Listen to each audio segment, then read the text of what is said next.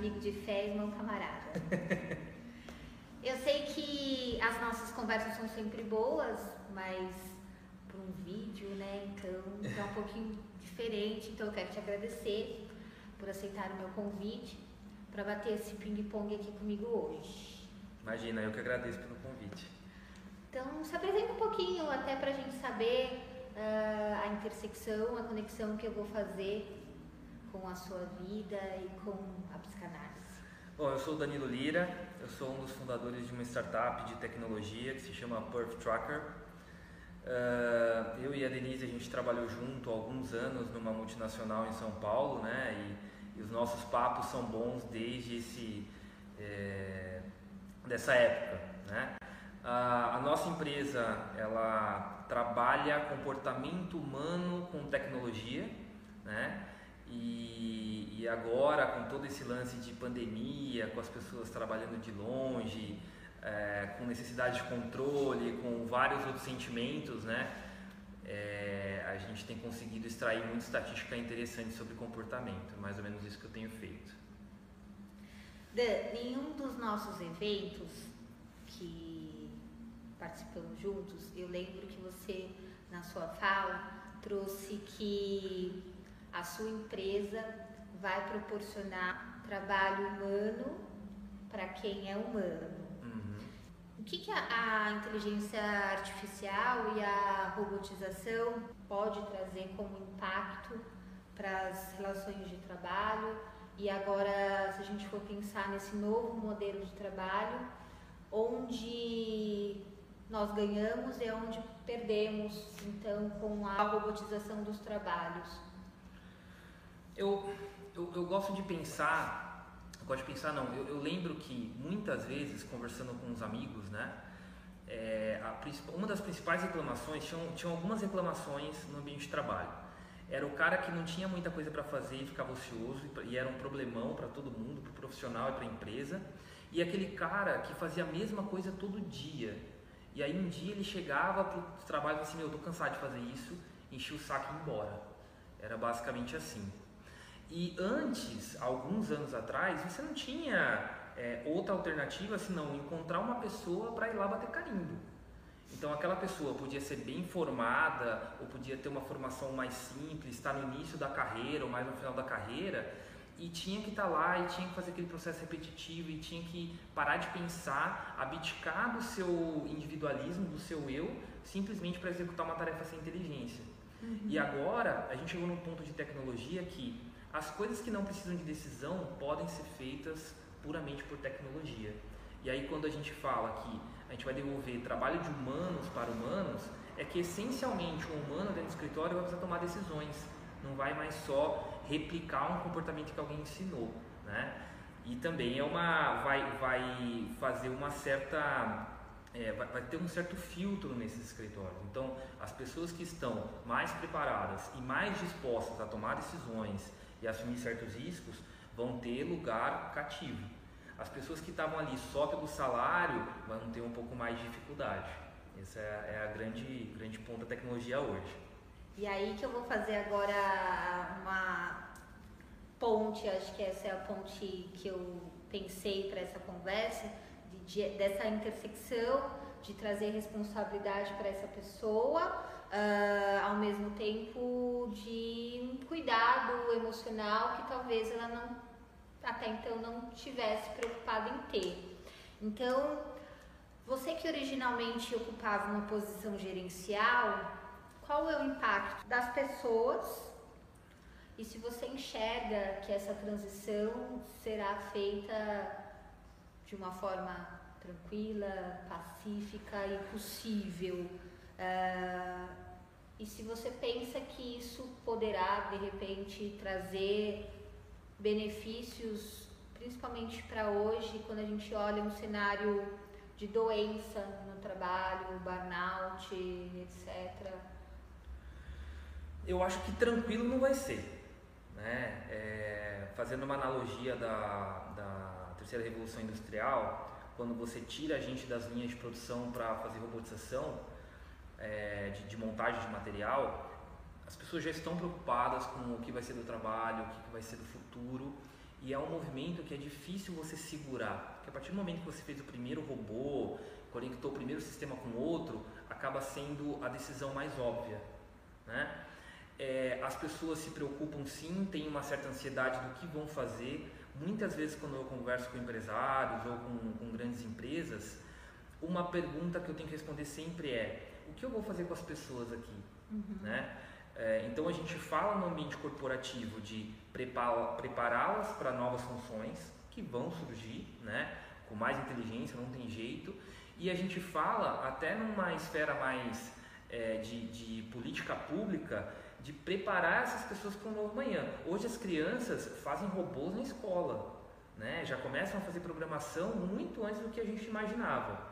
Mas o que eu vejo da galera é, sendo impactada pela tecnologia do mercado é que falta equilíbrio. Né? Então, assim, o primeiro sintoma é a negação, então não, isso não, a gente não precisa, isso não vai acontecer. Não vai acontecer comigo. Exato, aqui a minha empresa não vai lutar, de repente a empresa adota em um ano, tem mais robô fazendo as coisas do que humanos, e essas pessoas estão tentando se alocar de uma forma assim quase que é, desesperadora, né? tentando encontrar uma nova posição nesse novo mercado de trabalho. Então, não vai ser sutil, é um movimento que começou há algum tempo e os próximos cinco anos vai mudar tudo que a gente conhece, tenho toda certeza. E a pandemia trouxe 10 anos em um. E a pandemia acelerou mais.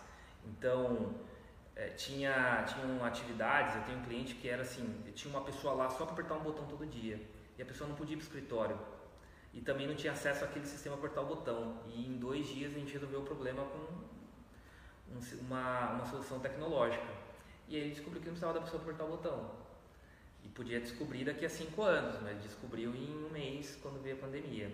Fora que a gente quebrou um paradigma da localidade com a pandemia. Então muitas pessoas abandonavam suas raízes, abandonavam as suas famílias para vir para São Paulo, para o Rio de Janeiro, para Brasília, que é onde tinha um emprego e tinha renda. Mas agora o cara pode trabalhar do Ceará, o cara pode trabalhar do interior do Rio Grande do Sul, o cara pode trabalhar do Mato Grosso do Sul, é, de Goiás, e fazer o mesmo trabalho com qualidade e sendo visível de qualquer lugar que ele esteja. Né? Então quebrou essa, esse paradigma e aumentou a competitividade. Né? Porque aqui você competia só com as pessoas de São Paulo, não basta estar perto do escritório, você tem que ser bom. Porque se o cara for bom e ainda for mais barato lá em São Carlos, com certeza ele vai ser contratado lá hoje. Então mudou tudo. E caiu uh, o que eu ainda escuto de que as pessoas são é insubstituíveis eu acho que as pessoas são insubstituíveis nas posições certas. Então, se ela está numa posição de, de gente, eu, eu, brinco muito sobre trabalho de robô e trabalho Isso, de gente. Isso, é. Né? Na primeira vez que eu ouvi, eu, como assim, Danilo? Você quer enganar a gente? se, se, eles estão numa posição que precisa usar uma coisa que nenhuma máquina vai conseguir é, substituir, que é a criatividade, que é criticidade, senso de criticidade que uma máquina nunca vai ter, a empatia, a, a, solidariedade, que são sentimentos humanos, humanos. né? É só, só a gente consegue refletir isso, é insubstituível. Mas se você está ali simplesmente para cumprir um número no final do mês, é bom começar a pensar como você vai ocupar seu espaço no futuro do trabalho. Hashtag verdades inconvenientes, é, né? Dói. Dói para todo mundo, para mim doeu também. Caramba! A Perf foi idealizada entre amigos que estavam satisfeitos e até onde eu sei dessa história foi numa conversa de bar. Conversa de bar. Essa falta foi o que motivou, movimentou vocês para idealizarem este objeto de desejo, essa empresa, esse, esse movimento? Eu, eu acho que no Brasil você empreende por dois motivos básicos, né? Ou por necessidade ou por vocação. Então, assim, por necessidade tem aquela tem aquela pessoa que tem uma lanchonete, tem o cara que vende cachorro quente, tem a pessoa que vende bala no trem. Ele é um empreendedor. Essa é necessidade. Mas ela tem uma necessidade de suprir as suas carências básicas, uhum. né? Uh, o segundo motivo é vocação, né? E a gente não só estava insatisfeito com o trabalho, mas queria provar que dava para fazer de um jeito diferente. Sim. E aí, além da vocação, vem o propósito, né? É, eu vejo muito amigo que queria empreender por talvez pelo motivo errado. Talvez ele tenha vocação, talvez ele tenha uma boa ideia, mas ele não tem um propósito firme. E empreender é uma montanha russa. Então hoje é um dia bom, amanhã me liga um cliente cancela, no outro dia fecha dois, no outro cancela um. E aí você, quando você pensa que está super por cima, acontece alguma coisa assim, não, calma. Existe um mundo real que você não controla, né? É, e muitos desistem nesses momentos de dificuldade. Uhum. Não estou dizendo que eu não vou desistir nunca, a gente não sabe, ainda mais agora, a gente já descobriu que a gente não sabe o dia de amanhã, né? Mas quando você tem é, essa vocação e com o propósito alinhado, fica mais fácil de seguir em frente. Né? Então, sim, é, estar desmotivado com o trabalho foi um dos motivos de montar a empresa, mas, mais do que isso, tinha um motivo maior, que era tentar fazer diferente, porque senão a gente simplesmente trocaria de emprego. Sim, né? que é normalmente que as pessoas que fazem. Que é o que as pessoas fazem. A gente resolveu arriscar. É, Para quem não sabe, né, é, muitos, muitas pessoas de startup passam por essa fase, mas a gente saiu do emprego e a empresa não pagava salário, né? É, então era é diferente, a gente colocando dinheiro todo dia, a gente trabalhando até meia-noite, a gente visitava cliente, fazia PowerPoint, fazia campanha no Google, era tudo a gente, né? É, ainda é, muitas coisas somos nós que fazemos, mas a gente decidiu por empreender e não simplesmente trocar de emprego até ficar é, insatisfeito de novo, trocar de novo, trocar de novo, trocar de sim, novo. Sim, Foi a nossa decisão. E o desejo vai se deslocando, né? Exato. Sempre vai mudando e eu quando você estava falando do da montanha russa, eu lembrei muito da clínica e é assim, né? Você tem que se não sei se se conformar ou se contentar ou simplesmente aprender de que na clínica em psicanálise, a pessoa ela é livre para permanecer e muito bem-vinda para voltar. Uhum. Então, o mesmo desejo que a motivou para iniciar precisa sim permanecer, mas ela é livre para ir. Então, um cliente hoje, um paciente hoje, não necessariamente ele está com a gente amanhã. Uhum. Então, também é um aprendizado, né? Exato. De certa forma, também é empreender já que você falou de empreender e de propósito e de necessidade, eu tenho aqui uma, uma pergunta que é talvez polêmica, mas empreender, empreender no Brasil não é para amadores. Né? Então, ah, não apenas ah, não é só pela necessidade, não é só pelo propósito, mas também tem que ter um pouco de no mínimo preparo, conhecimento, coisas que nem todo mundo uh, se predispõe a fazer antes de empreender, né? O brasileiro vai aprendendo as coisas no caminho também, é, né? Verdade. Você acha que esse despreparo, inclusive psicologicamente falando, interfere no percurso do empreendedor? Totalmente. É, quando, quando a gente fala que empreender no Brasil não é para amadores, eu, eu ainda acho que está mais relacionado à preparação emocional do que às outras condições tributárias, burocráticas e tudo mais. Porque a gente não é criança, uhum. né? Então, assim, eu sei o processo para abrir uma empresa, eu sei o processo para emitir uma nota. Então, o mínimo das burocracias a gente conhece. É claro que tem a coisa que sai da regra que você não espera, né? Mas, é, o que, o que é, aliás, o, pessoal brinca comigo assim, ah, mas empreender é foda, que paga muito imposto. Eu falei, meu, pagar imposto é um problema bom. Quer dizer que você está faturando, tá faturando, né? Então não reclama, é, tá okay. Todo o resto é muito mais trabalho. Então tem linha de crédito que às vezes você não tem acesso porque você não tem o tamanho certo. Tem tipos de financiamento que você precisa estudar e leva seis meses para sair o dinheiro. É, são essas coisas que você tem que estar preparado para lidar com o imponderável. Então, você pede um, uma linha de financiamento que era para sair em seis, vai sair em oito. E no quinto mês você já está com ansiedade lá em cima, né? É, quando a gente decidiu abdicar dos empregos formais para se dedicar à, à empresa, é, a gente sabia que ia precisar colocar dinheiro, que a gente ia precisar se pagar, que a gente não ia ter salário, que ia ser um período de, de muita economia, né? Uhum. Mas ninguém contou pra gente que ia ter que ter tanto equilíbrio emocional. Então, a gente sabia que ia levar um tempo, mais ou menos, é, é engraçado isso que eu falo pro pessoal, que a gente lê um monte de livros sobre empreendedorismo e acha que vai ser diferente com a gente. E no final você olha para trás e fala assim, caramba, foi exatamente aquilo. Então, é, dúvida, modelo de negócio questionado, aí pivota, tenta um preço, não acerta, vem outro, melhora a ferramenta, e aí quando você olha para um livro, começa a ler o livro do, sei lá, do, do, é, do Guilherme Benchmol, lê o livro do, de outro, do Abílio Diniz, você começa a falar assim, caramba, eu passei por isso, caramba, eu passei por aquilo. Então, se a gente tivesse preparado para absorver de verdade essas experiências, preparar mentalmente, não teria sofrido tanto no caminho, né? Então, mais do que dinheiro, se você está pensando em empreender, seja você o cara que vai abrir a lanchonete ou o cara que vai abrir a próxima, próxima empresa unicórnio no Brasil, esteja preparado psicologicamente, mais do que financeiramente. Porque se acontecer tudo errado, você vai fazer o óbvio, você vai voltar para o mercado vai, vai procurar emprego, né? Vai ligar para a mãe, para o pai, para o banco, vai, vai sobreviver, né? Mas se você não tiver cabeça, nem isso você consegue fazer. Você vai desistir muito antes de ter certeza de que aquilo era um negócio bom ou não. Porque tudo isso pode acontecer. Você tem aquela vontade, você tem uma ideia, existe o mercado, mas por N questões pode não dar certo. O mercado se fecha, vem um concorrente maior e compra todo mundo, põe dinheiro ali, acaba com você na, na estratégia e tudo mais, e o cara está mais preparado. Mas você precisa, no mínimo, ter condição de decidir se aquilo realmente virou um negócio ou não e sem preparo emocional, zero. E eu falo muito com a Denise isso, ela, ela me liga e pergunta como estão as coisas. Eu falei, olha, precisava ter feito mais terapia. terapia era, é o que vai manter a gente funcionando. É, essa era a próxima pergunta, né? Qual a importância então desse autoconhecimento, seja ele através da terapia, da psicologia, da psicanálise?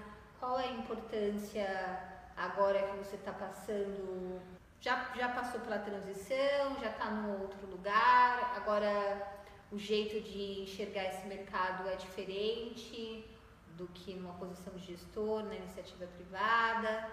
Qual que é a importância agora de, desse seu percurso? Eu, eu gosto de eu gosto de falar para as pessoas que o autoconhecimento ele é bom quando aplicado, né? Porque a gente conhece um monte de gente agora que fala que a pessoa ela fala assim. Ah, é muito clichê, né? Eu falo assim, ah, mas eu sou assim. Eu assim, tá, mas assim do jeito que você é, não dá pra fazer tal coisa, não dá pra fazer o trabalho, não dá pra gente trabalhar junto. Falo, é, mas tem que aceitar minhas limitações, né? Então, o autoconhecimento, ele é bom como ferramenta. Ele não é só um livro que você coloca ali, tipo, como suporte do monitor, né? Que você fala assim, ah, eu tô me sentindo mal porque eu sou Porque eu sou assim. Eu sou assim, então eu estou desconfortável com isso assim. Então, usar do autoconhecimento para reconhecer em si um sintoma de ansiedade, ou o porquê de você ficar tão frustrado de não fechar um negócio, ou o porquê de você ficar tão agressivo quando você é, é provocado por um negociador, que tem essa ainda, né? Porque a gente ficava lá protegido no ambiente de trabalho. Nós éramos negociadores. E agora, quando você está do outro lado vendendo e pensando em estratégia, você acaba lidando com táticas de outras pessoas, se você não tiver equilíbrio, é, você acaba pagando para trabalhar ou acaba é, embarcando num projeto que você não pode assumir, você não fala não por ego, né? Então o autoconhecimento vai te, vai te ajudar como ferramenta a tomar boas decisões, mas tem que ser aplicado. E para ser aplicado exige mais coragem do que uma simples terapia, né? Então você tem que descobrir o seu melhor nesse processo terapêutico de descoberta para poder é, tomar decisões com aquilo que você descobriu, não só dizer assim, ah, eu sou assim mesmo, se, é, se descobrir e fazer daquilo um quadro, né? ao invés de um filme, onde as coisas vão se transformando. Um quadro é bonito, mas está lá estático, acabou, é aquilo. Né? E a nossa vida está mais com filme com a parte em movimento, é, dinâmico. Com a parte feliz, com a parte triste, altos e baixos, tudo mais, mas seja um filme, não seja um quadro com seu autoconhecimento. Nossa, eu adorei. Hashtag, né? Hashtag adorei. E também não usar do, desse autoconhecimento como uma muleta, né? Como a síndrome da Gabriela. Eu nasci assim, vou morrer assim, tá tudo certo. Exato, tem que estar disposto a mudar. Ainda mais agora, nesse mundo onde tudo foi questionado, né? Tudo, tudo que não podia agora pode. Tudo que era impossível está se mostrando possível. O que você vai fazer com essa informação? Onde você vai se posicionar? Sim. É uma nova revolução. A gente tem que aproveitar porque tá tudo, é tudo zerou o jogo. É tudo novo para todo mundo. Como é que a gente começa e, e, ganha alguma vantagem com, com esse momento novo? Sim. Né? Eu gosto do pensamento e na verdade essa é a minha linha de estudo de pensamento analítico e transpor para além da clínica, né? Porque você está no divã, você descobre e lá você talvez se torne um quadro. Mas e aí? Como você ressignifica suas relações, inclusive as do trabalho, para você de repente repetir menos, ou se magoar menos, ou é, se sentir menos agredido quando alguém te provoca. Uhum. Então é de fato transpor para a vida, né? É. Tem que sair do divã, né? Tem que ir para a vida prática. Isso, tem que viver, né? É. A gente minimamente faz terapia para aprender a viver melhor. Melhor. Isso aí. Tem o um quadrinho que diz que o objetivo de 2020 é chegar vivo até o final do ano. Ah, o que esperar de 2021? Acho que a gente falou bem que, que a gente passou por uma mudança de 10 anos em um. Sim. Né? Então, o ano que vem, tudo que a gente iniciou essa mudança, não só de home office, mas de serviços de entrega, de coisas que vão até você, é, de, de coisas mais automatizadas, digitais, serviços digitais, tudo isso que iniciou esse ano tem um longo período de maturação. Então, os próximos cinco anos a gente vai ver ideias brilhantes quebrando, outras se solidificando. É, e para 2021, coisas que aconteceram esse ano que você não gostou vai continuar acontecendo. Então, assim, tem amigo que não gosta de home office, meu, você vai continuar em home office, porque é uma decisão lógica. Né? É, não é só no Brasil, nos, em muitos países, a decisão de manter as pessoas no escritório é uma decisão de controle, não é uma decisão de. É, é maior, né? produtiva. Né? Isso, é maior é. que a produtividade. Exato. Então, quase todos os setores de serviço poderiam ser executados de qualquer lugar. E esse movimento começou é, só fazer conta, gente. Se o aluguel em São Paulo é caro, o aluguel no Rio de Janeiro é caro, se em vez de ter é, mil metros, se tiver 500, é metade do aluguel que vai economizar. Né? E as pessoas vão para casa. Aqui em São Paulo a gente reclamava muito de trânsito, então é, agora não tem mais o trânsito, você faz as coisas de casa, né? E eu lembro que eu fiz uma palestra num colégio para falar sobre futuro, né, de, do trabalho com, com alunos do, da oitava série, e um professor falou uma coisa bem interessante, falou assim, a gente é tão ocupado que a gente perde duas horas para ir, trabalha, vai para a faculdade, volta, dorme, trabalha. Se, me, se te derem quatro horas por dia, tem muita gente que vai ficar louca. Não sabe o que fazer. Não sabe o que fazer. Então se preparem para saber o que fazer com o seu tempo, porque tipo a gente pediu tanto, né? É, e a gente vai ganhar essa flexibilidade. Mas o que a gente vai fazer com ela? A gente vai mergulhar num novo é, looping aí de outra loucura qualquer, sei lá. Então nós vamos ter, vou ter dois empregos que eu tenho quatro horas por dia. Então eu pego outro meio período, ou eu vou passar um tempo com meu filho, ou eu vou fazer outra faculdade. Brincar com o cachorro. A gente vai ter que ter essa maturidade. E uma vez é, eu, eu, fiz um curso de meditação, né? Nesses processos de, de autoconhecimento. E a professora falou, falou uma coisa que me marcou muito. Ela falou assim: tem gente que não consegue nem ficar sozinho em casa que liga a TV, para não ficar sozinho com a própria consciência. Né? Imagina agora com o tempo livre. É. Né? Vai acabar o filme do Netflix, vai acabar tudo que você tem para escutar, para fazer, e você vai ter que dar atenção para o que está vindo de dentro. E aí você vai fazer o que com esse tempo? É isso. Então, assim, para o ano que vem, tem muita transformação ainda. Para quem está trabalhando com tecnologia, muito trabalho pela frente. Acho que todas as indústrias estão se reinventando. Parte de restaurante está tipo, mudando muito. É, tudo, toda a parte de, de atendimento, o pessoal está trabalhando cada um de um lugar. Então tem muita coisa por vir. Muita. Caramba. Tem um, tem um texto de Freud, de Freud que fala da análise terminável e interminável. E a gente já falou aqui do deslocamento, né? Que esse desejo vai se deslocando. E eu queria fazer uma relação que desde a época que a gente trabalhou junto, você sempre propôs para o escritório coisas diferentes, né? É. Inclusive a adoção do uso de bermudas no escritório, que foi uma herança horrível, quero te dizer. Você saiu e ficou aquela. Todo mundo de bermuda. É. Eu sempre lembrava de você por isso, mas assim, não foi uma coisa boa. Mentira. Tô brincando, né? Mas assim, foi uma herança do Danilo. Você acha que desde aquela época você já tinha o desejo de fazer coisas diferentes, além do que você estava contratado, habituado, disposto a fazer, né? Aquela coisa da caixinha que tentaram te colocar. É, eu, eu, eu acabei entrando na área de tecnologia por um acaso, né? Eu estudei da minha infância até o segundo, segundo grau, nem sei como chama mais, a gente tá ficando velho, né?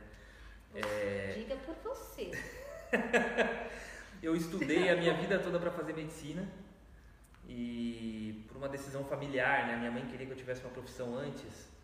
Antes de ser médico? É, porque ela era de uma época que se fazia um, um colegial técnico, né? Uhum.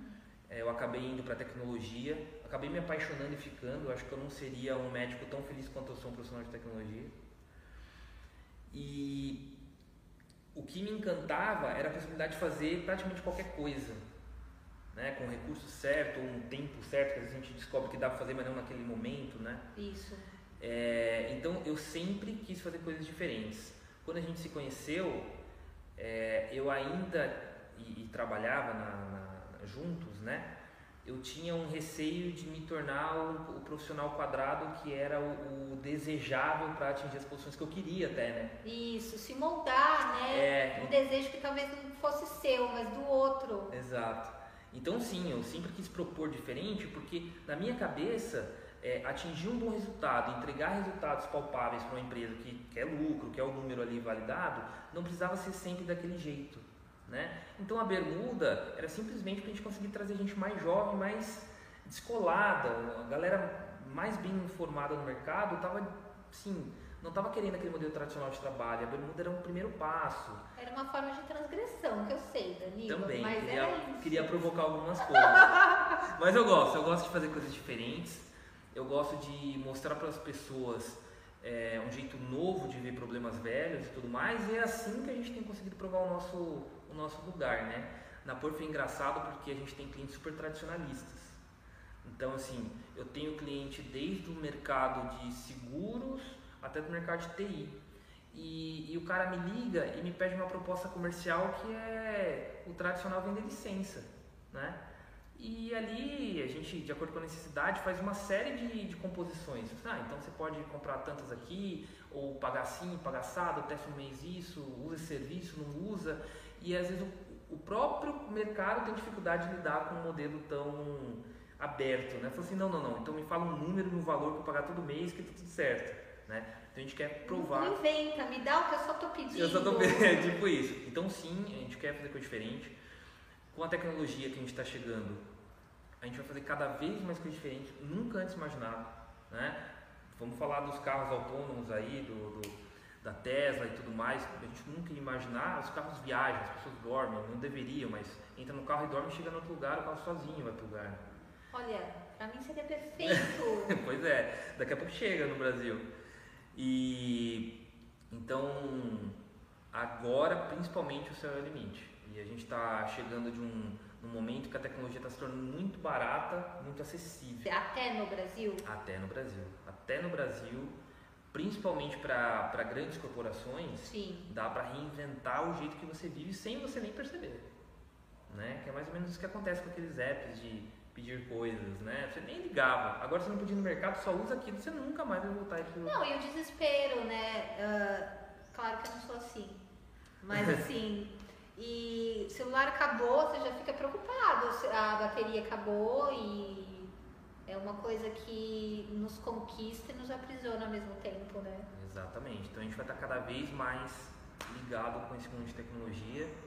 Se preparem que vai ter cada vez mais coisa diferente para apresentar para o mundo.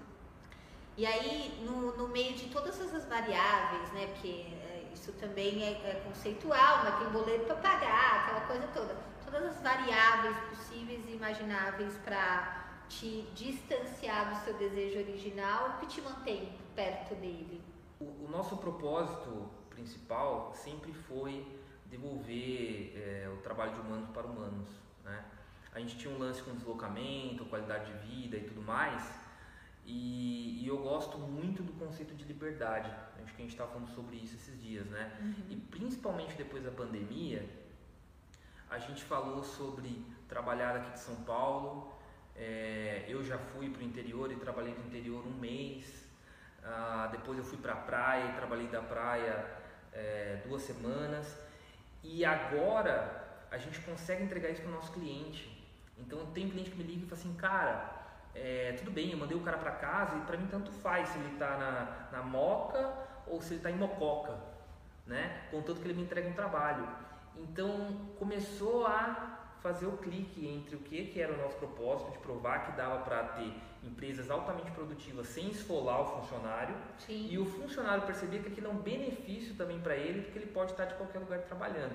Então isso me mantém muito motivado, né? É, ter liberdade, ter esse tipo de flexibilidade é um plus, mas o que a gente não pode esquecer é que tem o ônus também. Uhum. Então é pesado, o dia a dia é pesado, a responsabilidade é grande, é, é muita coisa para você planejar, né?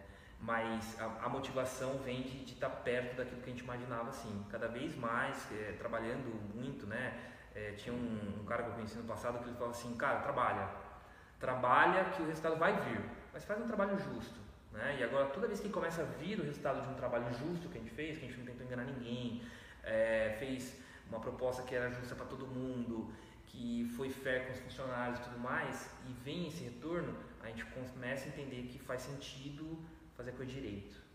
Então a gente continua firme no, no propósito de ter uma empresa rentável, saudável Sim. e que traga novidade para o mercado. Sim. E, que é o, uma das nossas motivações, fazer um negócio diferente, que a galera olha e fala assim, uau, isso eu nunca vi. Sim. Indo E bem. você já conseguiu encantar também os RHs com tudo isso? É, é, en- engraçado, sendo muito sincero, não. Não, eu, eu tenho a minha opinião, eu também acho que não, É. porque eu, eu falo com essa galera, porque a minha linha de pesquisa passa por essa galera e eu tenho a percepção que não, mas quero ouvir da sua. Eu tenho tido contato, para ser muito sincero, a nossa plataforma ela tem sido mais bem aceita em times de operações. Né? Então, o diretor de operação gosta muito, times comerciais está sendo bem, bem aceito. Mas em termos de público. produtividade e número de pessoas. É, esse cara ele vê mais valor porque ele, ele não é que ele vê o funcionário como um número, mas ele entende o poder do número, né, aliado à pessoa, ao processo e tudo mais. Algumas empresas no Brasil que me contatam via RH estão me surpreendendo, de verdade. Não vamos falar os, no- os nomes porque não temos patrocinadores. Exato. Então, esse canal é livre. Livre para falar bem ou mal, Isso. qualquer coisa. Exatamente. Por outro lado, outras empresas que eu achava mais desenrolada, eu tive alguns bloqueios de RH. E talvez é, por não ter tido comunicação eficientemente, eficiente o suficiente para eles entenderem a ideia. Internamente falando. É, Ou, ou em, em termos institucionais. exato. Que Ou os aqui, dois, né? Os dois. Então, o, o RH tem se reinventado, a gente percebe quando frequenta feira, quando fala com um profissional, tem coisa andando muito rápido. A pandemia pegou eles muito forte também, né? Então, desde a parte de controle de, de Ponto. Jornada. É. né? Até é, Avaliação de performance. patrocinar o escritório do cara em casa, que sempre foi uma, um, um- Uma relutância. Então, assim, como é que você se aproxima do seu funcionário que não está no escritório? Como é que você comemora o aniversário da empresa? Como, como você valoriza o seu profissional se agora está um no Iapoque e o outro em Guararema? Né? Como é que você manda aquela lembrancinha? Então, o RH foi muito desafiado para manter uma, uma imagem institucional com os funcionários. Muito desafiado. E aí eu senti também que rompeu essa barreira. Então esse ano eu falei mais com RH do que todos os outros anos que eu já tinha empresa aberta. E a galera assim super entendendo o impacto desse novo momento da tecnologia. Disponível. Exato. Então antes não era aplicação de tecnologia que não se aplicava, era o momento que não era o exato. Então eu tinha muita abertura em outras áreas das empresas. E agora o RH destravou, é, abriu essa porta para a gente, entendeu que era o momento de inovar, entendeu que era o momento de se conectar ainda mais com os funcionários e estão recebendo bem a nossa plataforma e várias outras de tecnologia. Tem outros amigos que empreendem com, com soluções para RH e está todo mundo super animado com, com esse momento digital do RH, né? Sim. Com essa transformação. Sim. Não, obviamente, não que, que o empreendedor deve esperar um Covid, né? Para é. tentar se reinventar. Mas é, você falou de tempo, e é, e é importante entender também que eu posso ter uma ideia que é excelente, maravilhosa, mas não, não no tempo certo. Sim. Então, tá ligado também, não perder o time para as coisas é importante para empreender. Totalmente. Tem, tem muita empresa que nasce e morre porque não era o momento da, daquilo, daquele produto, né? E depois, 10 anos depois, você vai ver o mesmo produto surgindo e fazendo um sucesso. Você fala, caraca. Por que, que eu não pensei nisso antes? Quer dizer, eu pensei nisso antes e não deu certo. Às vezes não é o momento. Você vai gastar rios de dinheiro com estratégia, com os melhores profissionais e o mercado não está pronto para aquele produto.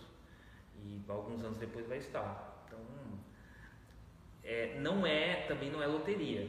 Existe muita técnica para você não ficar dando tiro na água, né? Isso, não é esperar um Covid para você conseguir de fato surfar, né? Exato. Mas também não pode sofrer da síndrome do super-homem, né? Que é do tipo, ah, não existe a necessidade porque eles não sabem, então eu vou mudar a cabeça de todos os profissionais do RH no Brasil e eles vão entender que a minha solução é perfeita, é perfeita para esse problema. Cara, você vai morrer na praia né? Então tem que alinhar o momento, tem que ter um produto bom sim, né? E tem sim um convencimento, tem que ser um negócio, principalmente se for inovação, né? Tem essa fase de encantamento do mercado, mas se não for o, o, o se você não conseguir aquele, eh, aquele cliente mágico que dá o um empoderamento para dizer, putz, um cara grande fez, tá dando certo, e outro mercado começar a seguir, é, é, você vai ralar muito. E aí tem que ter muita, voltando à inteligência emocional, para entender que você, talvez você precisa fazer um negócio mais simples, talvez ou não é o momento de empreender, ou não é o momento daquela ideia. Tem, tem muitas decisões para tomar depois disso, depois de descobrir esse tipo de informação. Sim. Entender que não é porque você nasceu assim que você não pode mudar. Né? Exatamente, vale para empresas também. Aí pra gente terminar e falando desse desejo, né, que se desloca, será que você acha que um dia você vai acordar e vai parar de querer coisas novas, diferentes? Ai, coisas novas eu duvido, porque é um pouco da minha essência de experimentar coisas novas. É, a real é que todo mundo gosta de uma zona de conforto, né? Se fosse ruim, não chamava conforto, chamava Isso, qualquer outro sei nome. lá, cunhado. ah, a minha piada é ótima. Né? É, então, assim, às vezes eu tô numa zona de conforto e para mim também é difícil mudar. Mas eu gosto da sensação do novo, de experimentar. É, você sabe que eu gosto muito de andar de bicicleta e a melhor sensação para mim é quando eu vou pedalar num lugar novo às vezes eu até gosto de repetir os lugares, tipo, para melhorar a performance, para treino e tudo mais. Mas quando eu vou num lugar novo, eu não estou preocupado com tempo, com ritmo, eu estou preocupado em ver aquela, aquela mudança de paisagem, né? É, mas talvez o ímpeto mude, né? Quando a gente tem 18 anos, a gente quer experimentar muita coisa numa velocidade muito rápida. É pela intensidade. Exato. Então hoje eu percebo assim que o, o, empreender foi uma, uma experiência muito, muito intensa, né? São decisões todo dia e tudo mais. Eu continuo querendo experimentar algumas coisas, mas já descobri outras que eu gosto de me manter ali. Né? Então assim, quando eu estou cansado, eu não vou saltar de bungee jump no dia, paraquedas no outro, motocross no outro, não. Tipo, eu sento no sofá, abro um vinho e vejo um filme e eu podia estar fazendo um monte de outras coisas, como eu tenho amigos que são frenéticos, fazem coisas diferentes. E, e mas eu, eu, eu, gosto dessa sensação de, de pertencimento que, de algumas coisas que eu, que eu descobri que eu, que eu gosto mesmo. Não sei se eu não abro mão, porque isso é muito forte para falar em 2020, né? A gente abre mão de tanta coisa. Até da liberdade, né? É. Mas o que eu quero dizer é que é, talvez eu viva o novo com uma intensidade diferente, um pouco menos é, intenso. Né? Então, desculpa uma coisa nova aqui, uma coisa nova ali. Eu gosto muito de tecnologia e eu sei que não dá para abraçar tudo. Né? Eu falo isso pro, pro pessoal que trabalha comigo, assim, ah, mas surgiu isso lá no, no é, Israel, tem muita empresa em Israel, é, negócio muito louco, surgiu um outro, uma outra coisa na China, outra coisa nos Estados Unidos, e a gente fala assim, tá, mas isso aqui que a gente está fazendo é novo e não dá para testar esses. Porque tipo, o mundo está borbulhando com tecnologia, então vamos ficar nesse. Né? Então assim, já é um, um jeito diferente de ver as coisas novas, né? Então acho que muda um pouquinho o jeito de, de, de experimentar, mas acho que nunca vou deixar de, de, testar coisa nova, um gosto novo, uma aventura nova. É, tá, é muito da essência, né? Sem, sem também com, com essa falsa é, com essa falsa imagem de que faz tudo diferente, porque não, eu gosto de conforto, eu gosto de, de estar ali no conhecido, né? Mas conseguir mesclar isso de uma forma mais equilibrada agora. Perfeito. Bom? Obrigada. Nada, obrigado. É isso. Obrigada pela bate-papo maravilhoso. Como sempre. Como sempre. e você que não sabe a história da bermuda no escritório, eu vou deixar um card aqui que o Danilo apareceu no Jornal da Manhã falando da novidade. Todo mundo podia usar bermuda no escritório e na sequência ele vazou e deixou essa herança maldita para todo mundo. Mas ok, me conformei, como vocês podem perceber. E... Mas é isso. Obrigada. Além de profissional, nós somos amigos, Beijo de longe. Beijo. Não pode. É, Tchau, pode. gente. Obrigado. Tchau, obrigada.